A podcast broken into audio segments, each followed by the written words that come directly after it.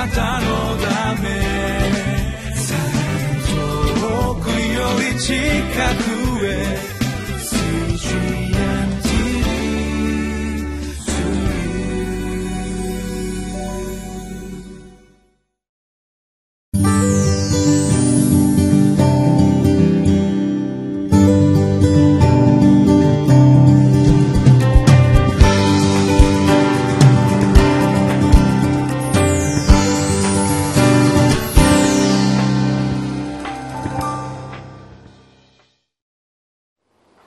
皆さんこんにちは。RCI 柏ゴスペルチャーチの井伊守です。今日もご一緒にリビングライフを通して主の御言葉に聞いていきましょ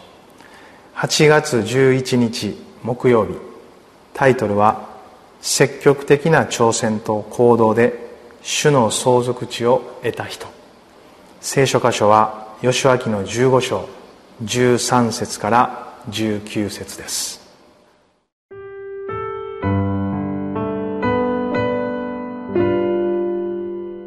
吉脇十五章、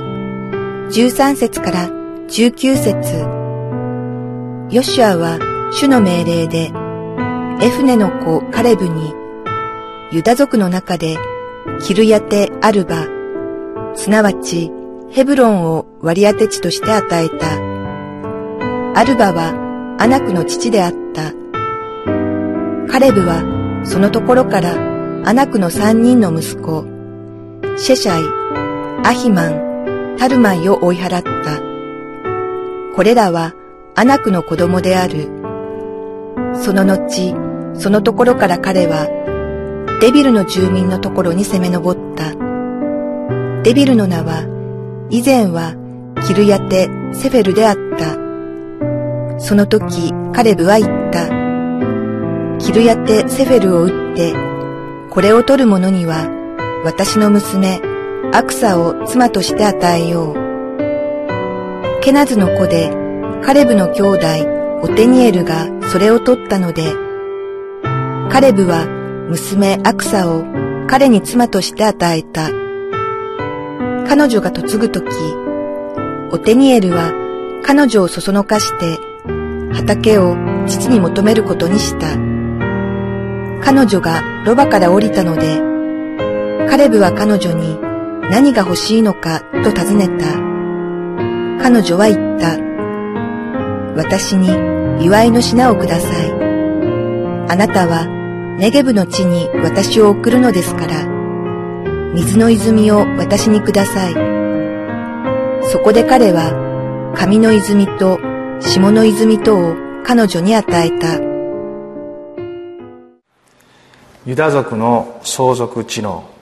内容が続いていきますけどここではそのユダ族の一人カレブのことが出てきます、まあ、彼はすでに14章の中で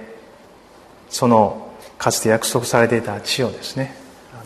願い求めて受け取った経緯が書かれてありましたけども委ねられた相続地を事実戦って勝ち取った人です。相続地はそれぞれに委ねられましたけれども戦って勝ち取るということが必要だったんですね、まあ、彼の記事をですね数日前にも見たかもしれませんがもう一度ですねこの14章のところをですね、一緒に見たいなと思うんですが6節以降彼のことが出てきます。時にユダ族がギルガルでヨシュアのところに近づいてきた。そしてケナズ人エフネの子カレブがヨシュアに言った。主がカデシュバルネアで私とあなたについて神の人モーセに話されたことをあなたはご存知のはずです。主のしもべモーセがこの地を偵察するために私をカデシュバルネアから使わされた時私は40歳でした。その時私は自分の心の中にある通りを彼に報告しました。私と一緒に登っていった私の身内の者たちは民の心をくじいたのですが私は私の神主に従い通しました。そこでその日モーセは誓ってあなたの足が踏みゆく地は必ず永久にあなたとあなたの子孫の相続地となる。あなたが私の神主に従い通したからである。と言いました、まあ、そのようにして彼はこの相続地を受け取っていくことになったんですね。してまあ、このカレブさんのことをですね、まあ、もう少し見たいなと思うんですけども、まあ、彼は他の人のですね不信仰のゆえに自分はたどる必要がなかった40年というものをですね、まあ、共にした人です。その40年は彼にとってはどんな40年だったんでしょうか。そしていざその時から時間が経過し神の約束を受け取る時になってですね彼はもう一度そのことをヨシュアに訴えました、まあ、この相続地の内容の中でですねくじを引かれてですね相続地というのが与えられていきます。そしてその時のヨシュアの考えもそこには入ってきます。でも一番優先されたのはモーセによって命じられたことなんですね。すでに語られ約束されたその出来事が一番優先されていきます。カレブはもちろんモーセからの命を受けていました。しかし今立てられているのはヨシュアでしたからヨシュアにちゃんとそのことを伝えてですねその経緯の中でそれを受け取っていこうとしたんです。確かな種の契約の約束に基づいてなす訴えはですね必ず聞かれていきます。私たちも自分に与えられた御言葉の約束があるならばそれを道筋にしてそれを軸にして神様の前に出ていくならば神様はそのことを私たちの人生の中にも果たしてくださる方です。カレブのこの訴えはですね本当にこの長い年月にわたって従い通したところから来る揺るがない信仰です。30年も40年も50年もですね一つのことを信じるということは本当に力のいることです。しかしその彼を支えた力の原動力はですね彼が自分で告白しているように主が共におられたということです。彼はその約束を握り続けて事実この与えられた相続地を勝ち取っていく時にも一番彼が大切にしたことは主が共におられるのであれば私はこの地を勝ち取ることができるでしょうというその確信でした。そこから来る彼の訴えは本当に情熱的ですよ。本当に神様のビジョンを受け取った人はその信仰から来るパッション情熱によってですねこのような訴えにつながっていきます。そしてこの彼のですねこの40年を共にしたっていうことの中にあるのはですね共同体に対する愛ですよ。イスラエルの共同体。自分の個人の利益を超えたところにある神の国を愛していく愛がですね彼の中にあったものです。ですからこの40年を共にすることができたんですね。そしてこの40年が終わった後にも全ての戦いを終えるまでは自分の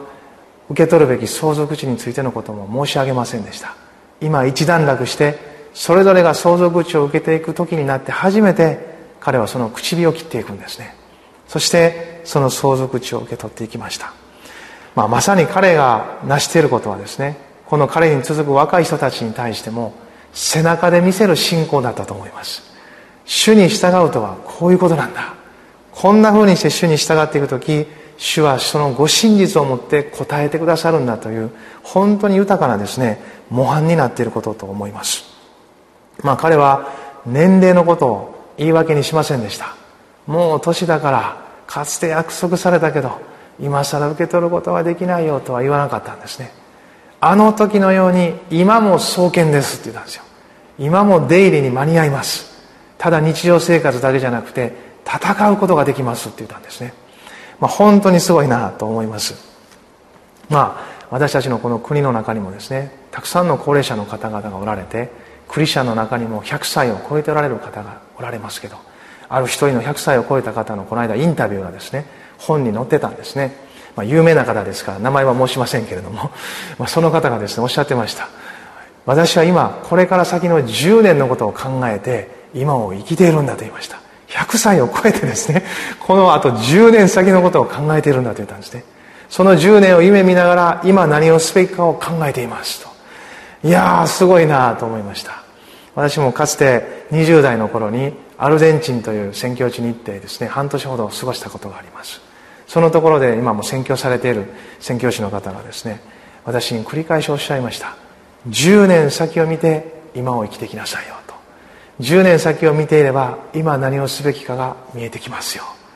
まあ当時受け取った頃はですねそんなことできるんかな。難しいなと思いましたけれども少しずつ少しずつそのように先を見ていく目がですね養われてきたように感じております。カレブという方もですねそのように荒野ではあってもですね40年という無駄に思える時間をたどっていたように思ってもですね彼が育んでいたのはですね神の約束は必ずなるというビジョンの目だったんですよ。その目が衰えない限りですね信仰者の内なる人は決して力を失うことがないんですね。彼は40年間それを育んでいったんです。かつて神が語られた言葉そして自分が見た現実ではなくそれを超えていく神様の確かになさるビジョンと信仰の目によって全てを見ていったんですね。ですから40年経ったこの後も変わらずそのことを訴えることができました。また手強い敵のことも言い訳にしませんでした。かつてと同じです。40年前も言い訳にしませんでしたが巨人がいること手強い敵がいることを言い訳にせず必ず勝てますって言ったんですね。なぜなら主が共におられるからです。とそのように言ったんです。そして事実このアナク人の子孫たちを滅ぼしていきます。この3人の名前が出てきた方々を一掃したということはですね彼がそれを整絶したということです。もうすごいとしか言いようがないですね。パウロも同じようにその書簡の中で語っています。私は私を強くしてくださる方によってどんなことでもできるのです。ピリピの4章の13節の中でそのように語りました、まあ、私たちの歩みにもですね越えられないと感じる山がありますよね。まあ、そういう山を感じる時にも主が共におられるならば私を強くしてくださる方によってとそのように私たちも考えることができます。皆さん一緒にそれぞれに目の前にあるですね山と思えることもカレブのようにですね一緒に超えていきませんか？